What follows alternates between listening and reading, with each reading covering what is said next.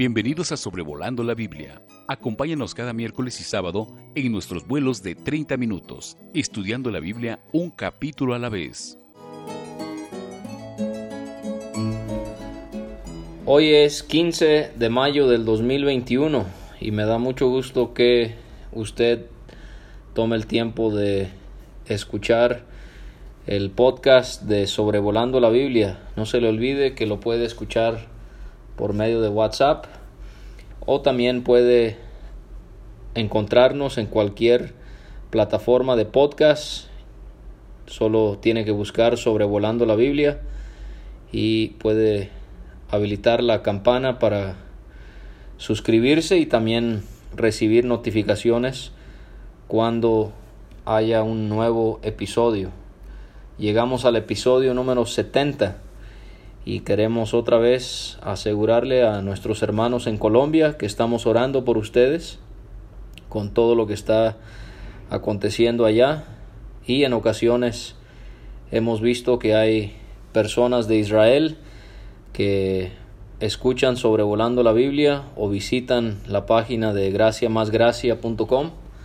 También hemos estado orando por ustedes con todo lo que se está llevando a cabo ya allá con estos terribles ataques.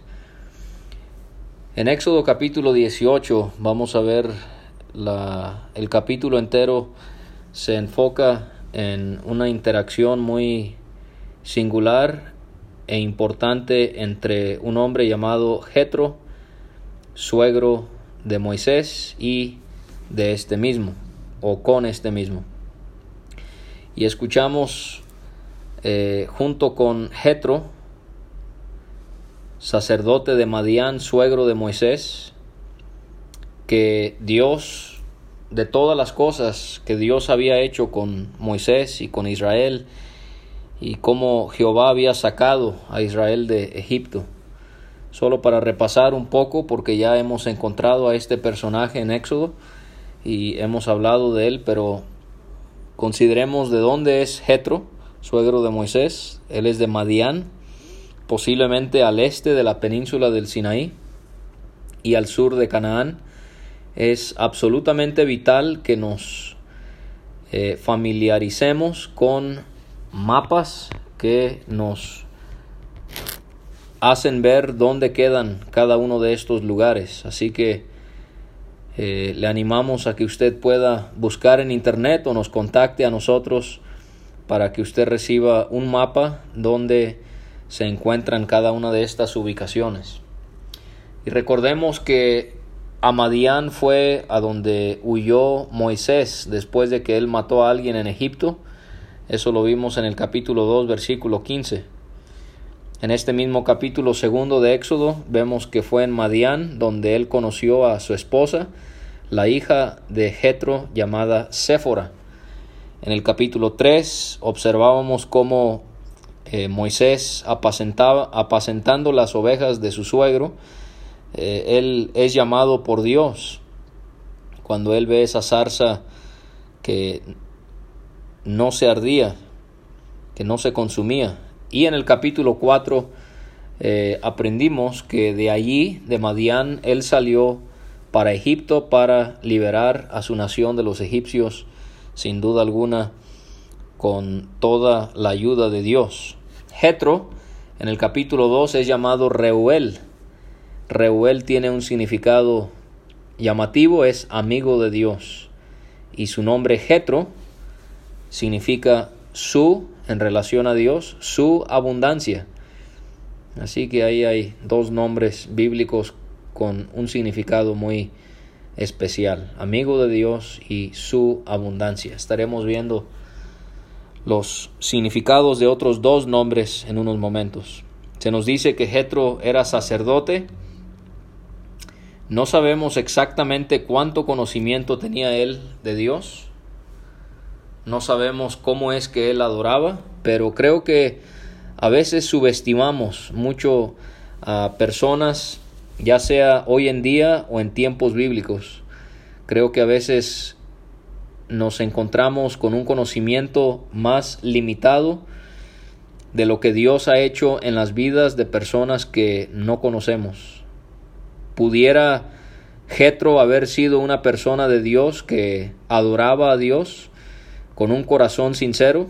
Sí, creo que hay una posibilidad muy grande de que ese era el caso. Y la última descripción que pudiéramos mencionar de Jetro es que obviamente ya se ha mencionado, él era suegro de Moisés. Y él escucha todas las cosas, lo que había hecho Moisés, Dios había hecho con Moisés, lo que había hecho con Israel su pueblo y cómo los había sacado de la tierra de Egipto. ¿Cómo se habrá enterado? No sabemos, pero la noticia llega desde el desierto hasta Madián eh, de que Dios había obrado poderosamente a través de Moisés y entre su pueblo.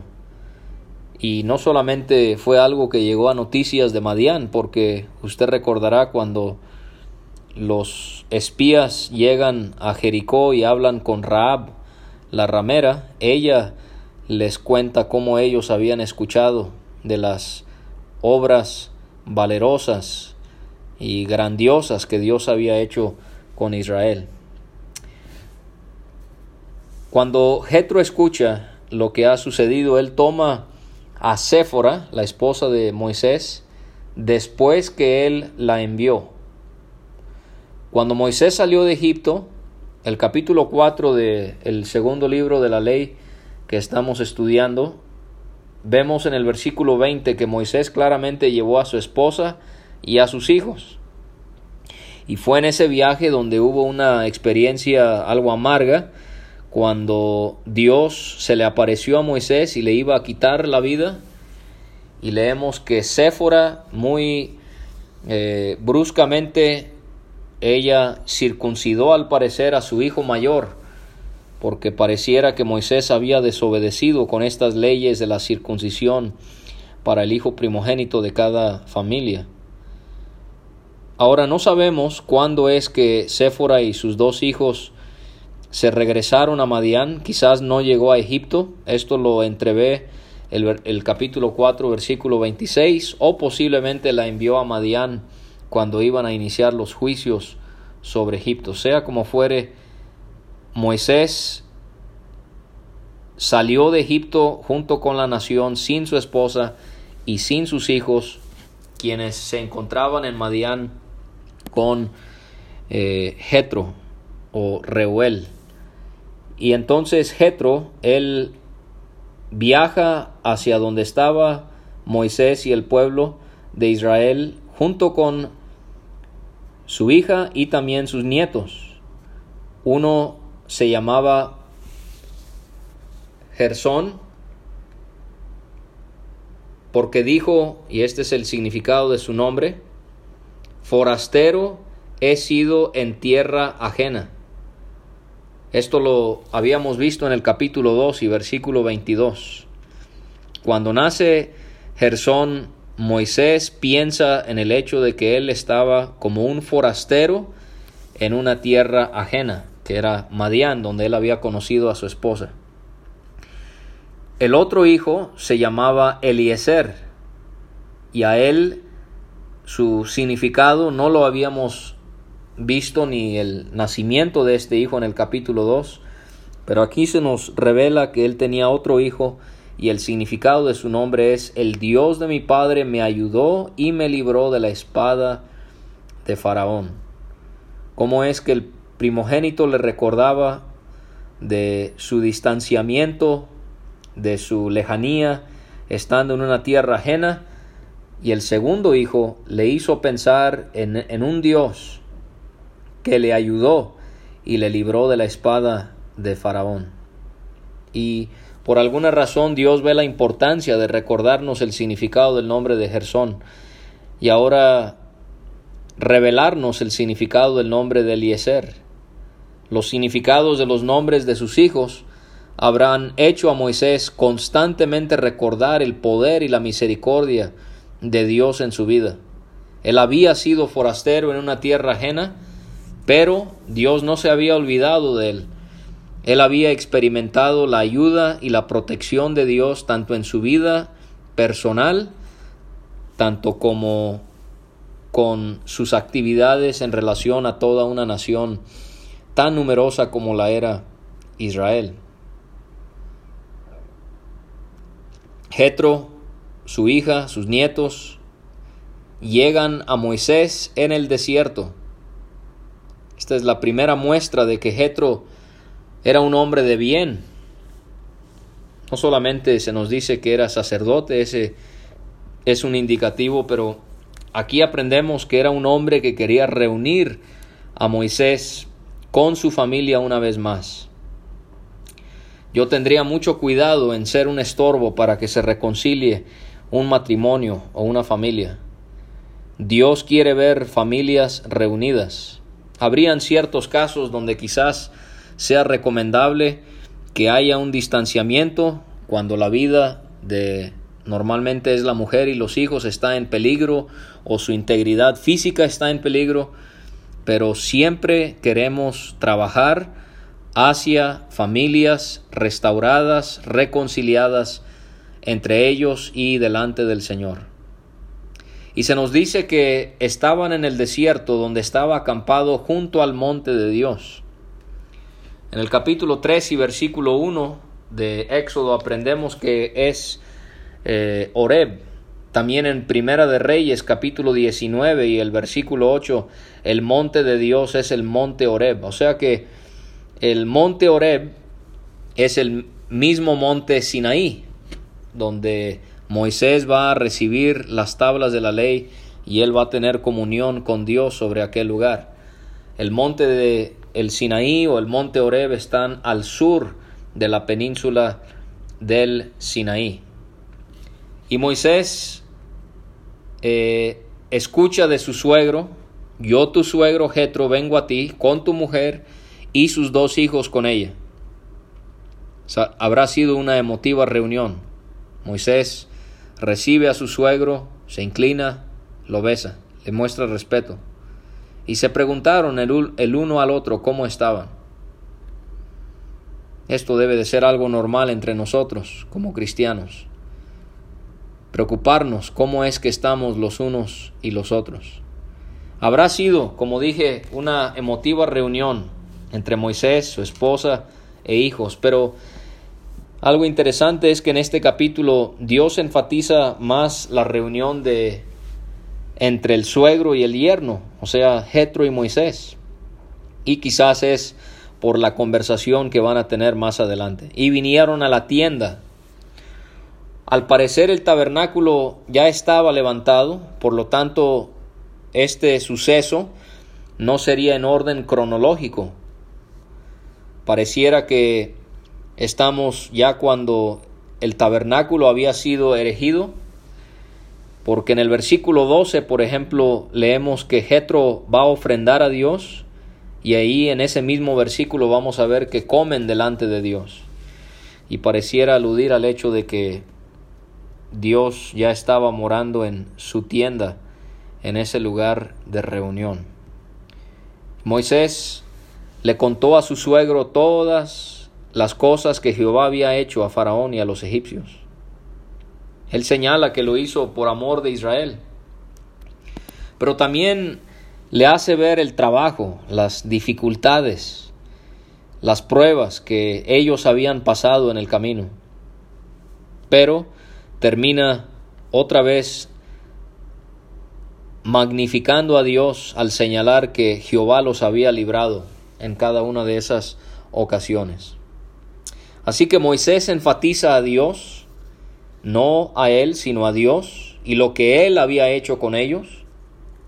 Moisés no se exalta ni se proclama como el gran libertador. Moisés muestra una gran mansedumbre, una gran humildad.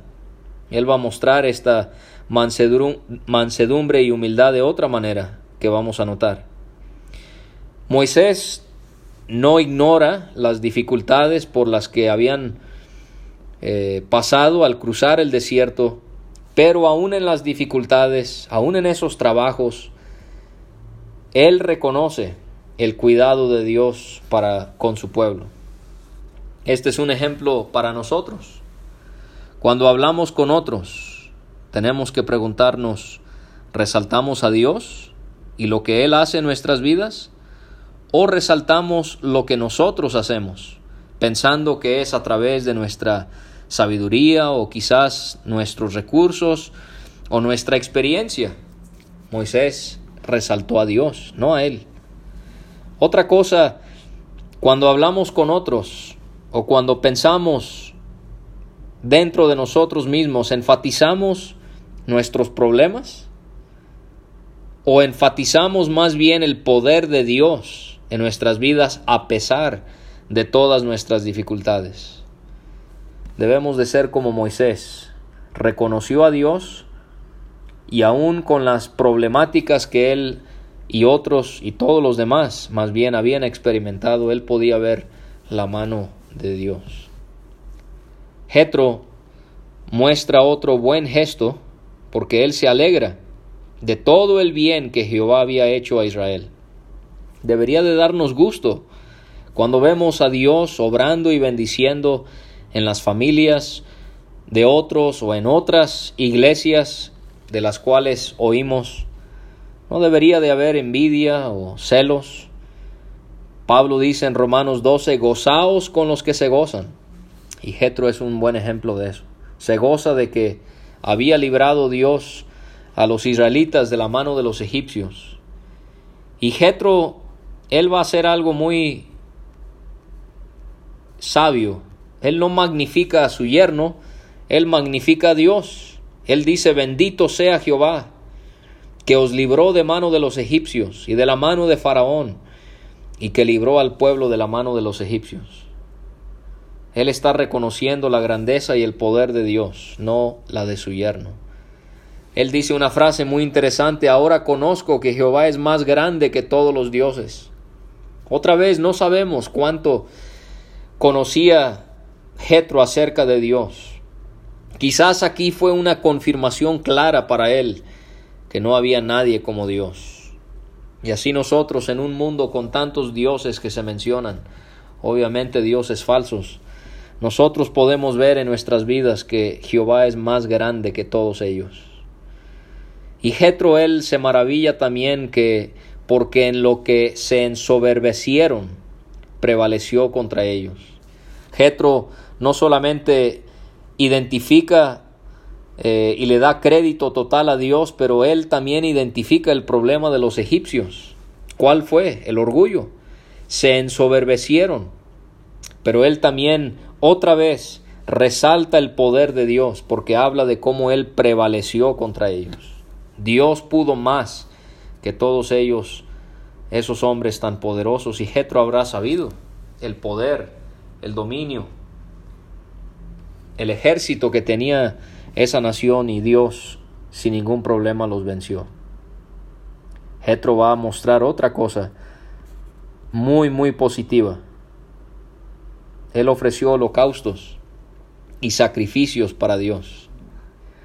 Esto es muy interesante porque antes de que se mencione al pueblo de Israel redimido ofreciendo sacrificios a Dios, Jetro, Reuel, siendo un hombre gentil de Madián, es el primero que se menciona ofreciendo sacrificios a Dios en el Éxodo. Yo sé que en Génesis ya hemos encontrado ejemplos de ello, pero en el Éxodo es un gentil.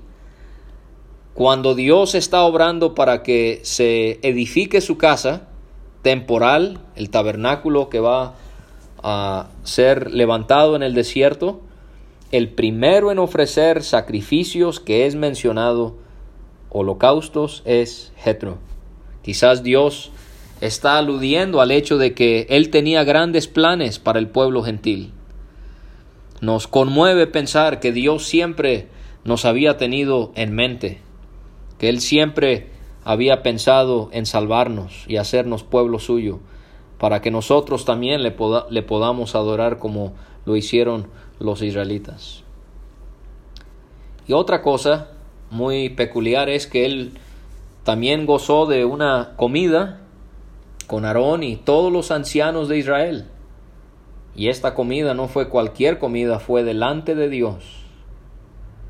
Note que no dice que Jetro comió con Aarón y con los ancianos. Dice que ellos fueron los que comieron con él, con Jetro. Quizás otra indicación de la importancia que Dios siempre nos ha dado a nosotros los gentiles en sus propósitos eternos. Es interesante también que Jetro siendo sacerdote come con Aarón el sumo sacerdote en la presencia de Dios. Así que, ¿cuál habrá sido el trasfondo, el pasado, la actividad, el conocimiento de Jetro en relación a Dios? No lo sé, pero sí sé que hay muchas cualidades admirables en este hombre y aún están otras por venir que nos pueden ayudar a nosotros. Al día siguiente, Jetro, él observa a su yerno Moisés juzgando al pueblo. El pueblo se presentaba delante de Moisés desde la mañana hasta la tarde. Y Jetro cuando ve esto le pregunta a su yerno, ¿qué es esto que haces tú con el pueblo? ¿Por qué te sientas tú solo y todo el pueblo está delante de ti desde la mañana hasta la tarde? Moisés le dice a su suegro, bueno, porque el pueblo viene a mí para consultar a Dios. Ellos tienen asuntos y vienen a mí. Y yo juzgo entre el uno y el otro y declaro las ordenanzas de Dios y sus leyes. Tenemos que recordar que no tenían las leyes escritas aún, que Dios le va a dar a Moisés en el Éxodo, en Levítico, en Números, en Deuteronomio. Nosotros podemos leer esas 613, 614 leyes, pero no las tenían. Ellos necesitaban una guía. Y esa guía la encontraban en Moisés y Moisés, su guía era Dios. El suegro le dice a Moisés, no está bien lo que haces y él le comienza a dar las razones por las que él no lo considera bien. Desfallecerás del todo, te vas a cansar, vas a quedar exhausto, Moisés. No solamente tú, sino también este pueblo que está contigo. Le va te va a afectar a ti, pero también le va a afectar a la nación. ¿Por qué? Porque el trabajo es demasiado pesado para ti, no podrás hacerlo tú solo.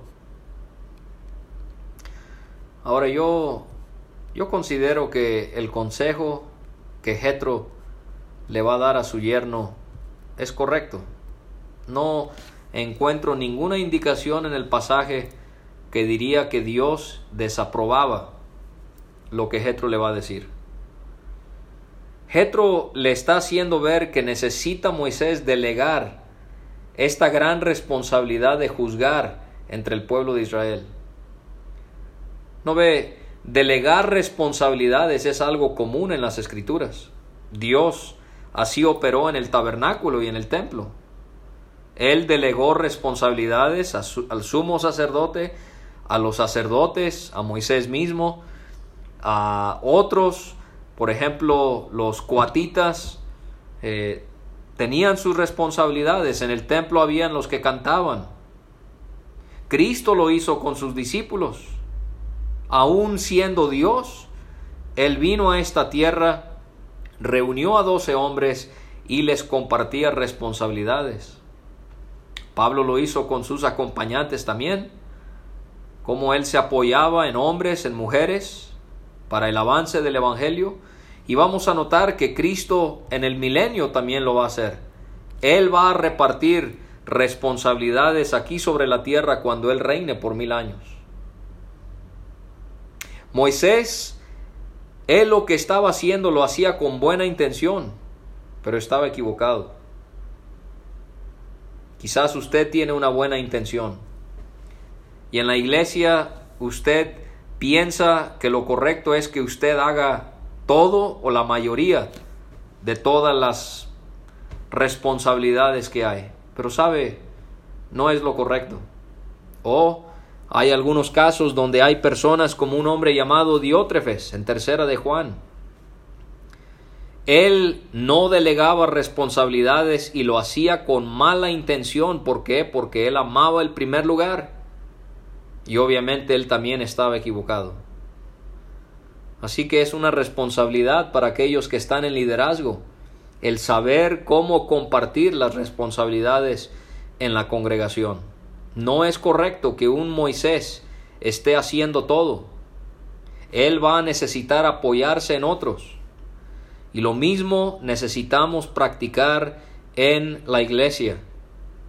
Tenga buena intención como Moisés o mala intención como Diótrefes es algo equivocado. Y tenemos que recordar que somos un cuerpo y que cada cuerpo, que cada miembro en el cuerpo tiene una función.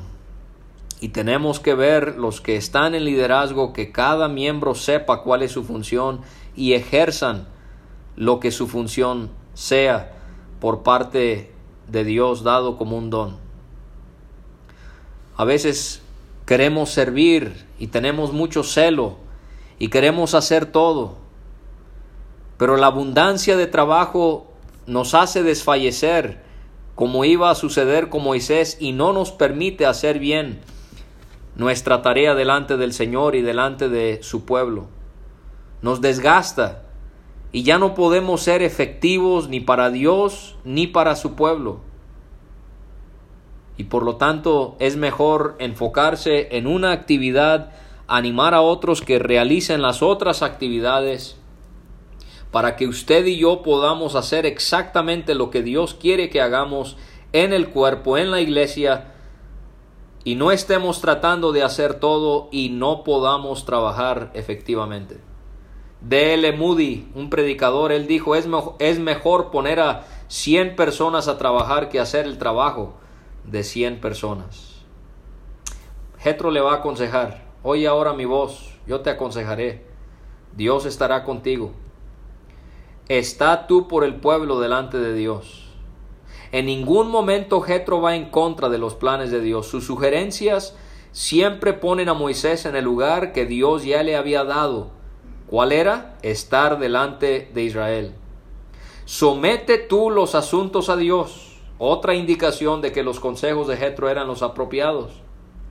Jetro quiere que Moisés sea guiado por Dios. Nunca Jetro quiere imponer ni quiere que Moisés imponga su voluntad. Él quiere que el Dios que derrotó a los egipcios y mostró así su poder, Él pueda mostrar su poder al asignar a otros para ayudarle con los juicios en la nación.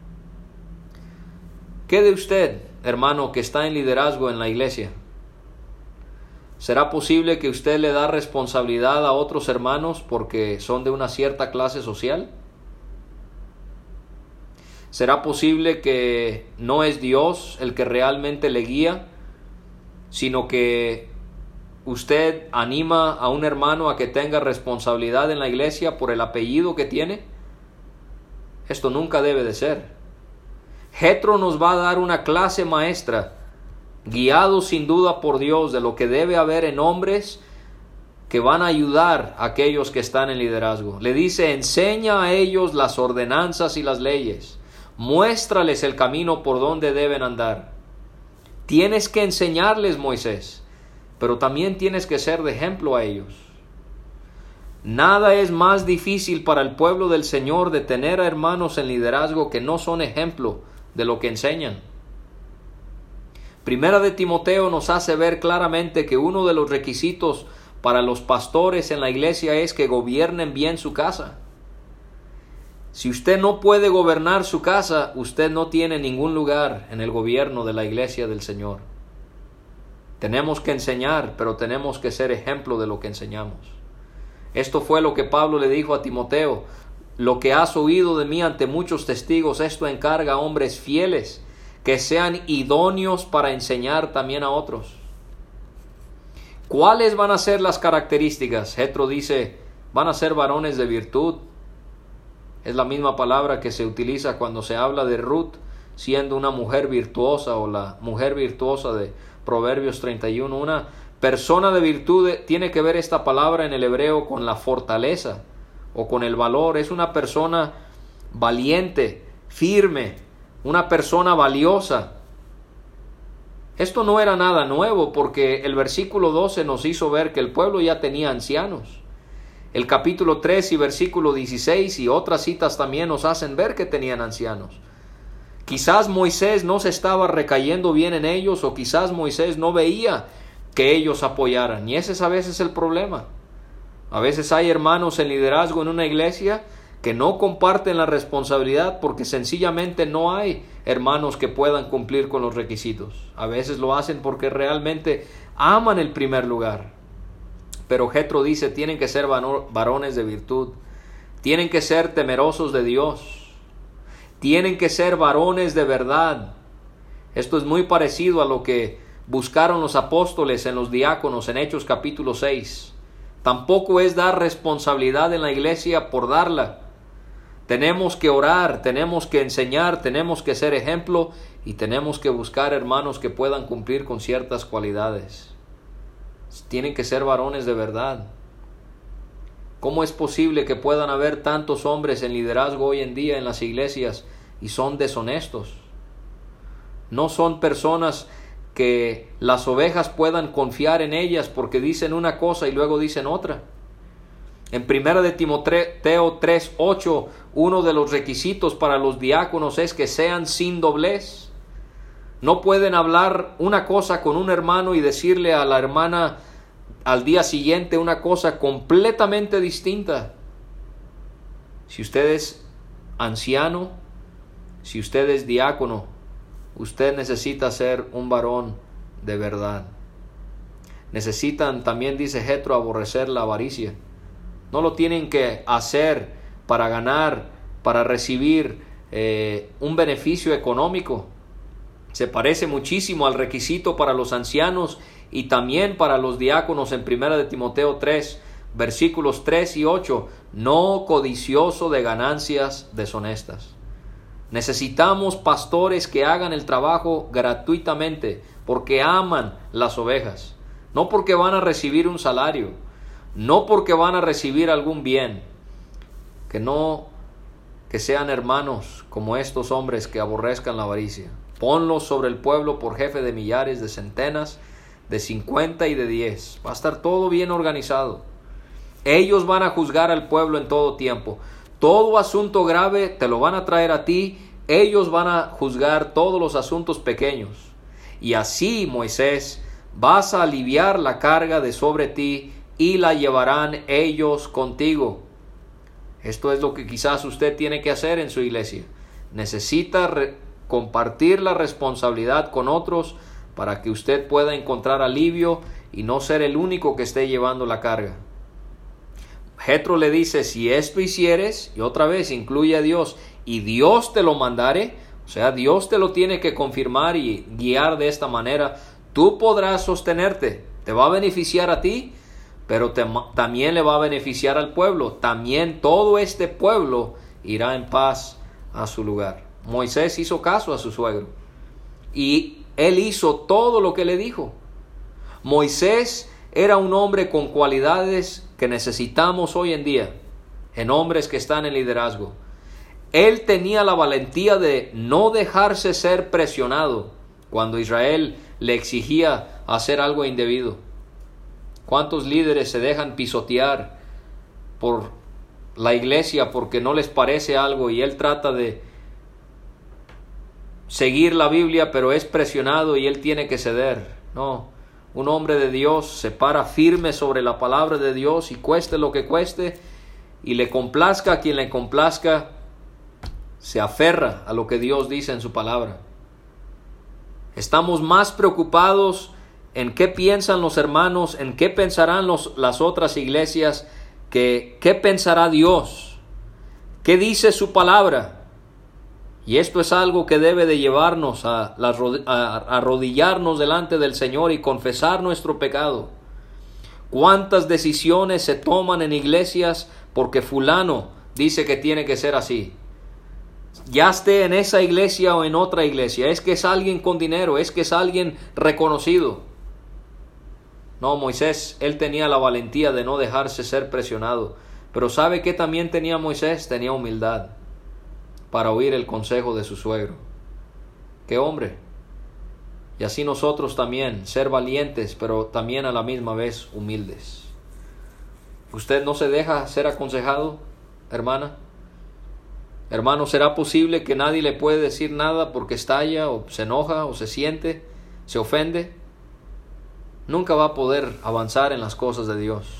Una persona que permite, como dice Proverbios, tener una multitud de consejeros es alguien que va a prosperar. Moisés escoge varones de virtud entre todo Israel, los pone por jefes sobre el pueblo, sobre mil, sobre cientos, sobre cincuenta y sobre diez, y juzgaban al pueblo en todo tiempo. Y así como Jetro lo había sugerido, Dios le habrá guiado a Moisés a hacerlo, porque todo asunto difícil lo traían a Moisés, y los demás juzgaban todo asunto pequeño. Moisés despide a su suegro y Jetro se regresa a Madián. Jetro, ¿qué habrá llevado? ¿Qué mensaje, verdad? Habrá llevado a Madián. Pero termino con esto, porque en cada episodio de Sobrevolando la Biblia siempre queremos ver a Cristo. Y aquí podemos ver algo del reino milenario de nuestro Señor, el que un día será proclamado Rey de Reyes y Señor de Señores. Vimos el maná descendiendo del cielo, esa es la venida de Cristo. Las aguas amargas de mar siendo endulzadas es la muerte de Cristo. En el episodio 69 claramente se nos hizo ver que el agua que brotó de la roca, que fue golpeada, esa es la muerte de Cristo también, como Él fue herido, pero el agua representa al Espíritu Santo en el día de Pentecostés descendiendo y nosotros vivimos en el bien de ese evento. ¿Qué sigue? Bueno, esto concuerda con la cronología de la, de la simbología en cada uno de estos eventos, el milenio. Moisés reuniéndose con su suegro, su esposa y sus hijos. ¿Qué día va a ser cuando Cristo venga a reinar sobre esta tierra? Como si fuera estarán los hijos de Moisés. Ellos representan al pueblo judío. El pueblo que rechazó a Cristo será restaurado a Él y le reconocerán a Él. Jetro estará ahí, figurativamente, los gentiles. ¿Cómo es que nosotros, Dios puso su mirada a pesar de todo nuestro pecado? Judíos estarán ahí, gentiles estarán ahí, pero también estará Séfora, la esposa de Moisés, que representa la iglesia. Qué bendición que nosotros tenemos de ser gentiles, pero también y ser favorecidos por Dios, pero también pertenecer a la iglesia y cómo un día todos vamos a ser reunidos en el milenio bajo la autoridad de Cristo. Y así como Moisés delegó, delegó la autoridad a otros, así Cristo nos va a delegar a nosotros la autoridad sobre cada lugar dependiendo de nuestro servicio. Por eso por eso, hermano, hermana, esta vida hará eco en la eternidad. Sirvamos al Señor de todo corazón para que en el milenio nosotros podamos gozar responsabilidad con nuestro Señor Jesucristo. Gracias por escuchar este estudio. Escríbenos a sobrevolando la Biblia gmail.com. Visita nuestra página www.graciamasgracia.com. Hasta la próxima.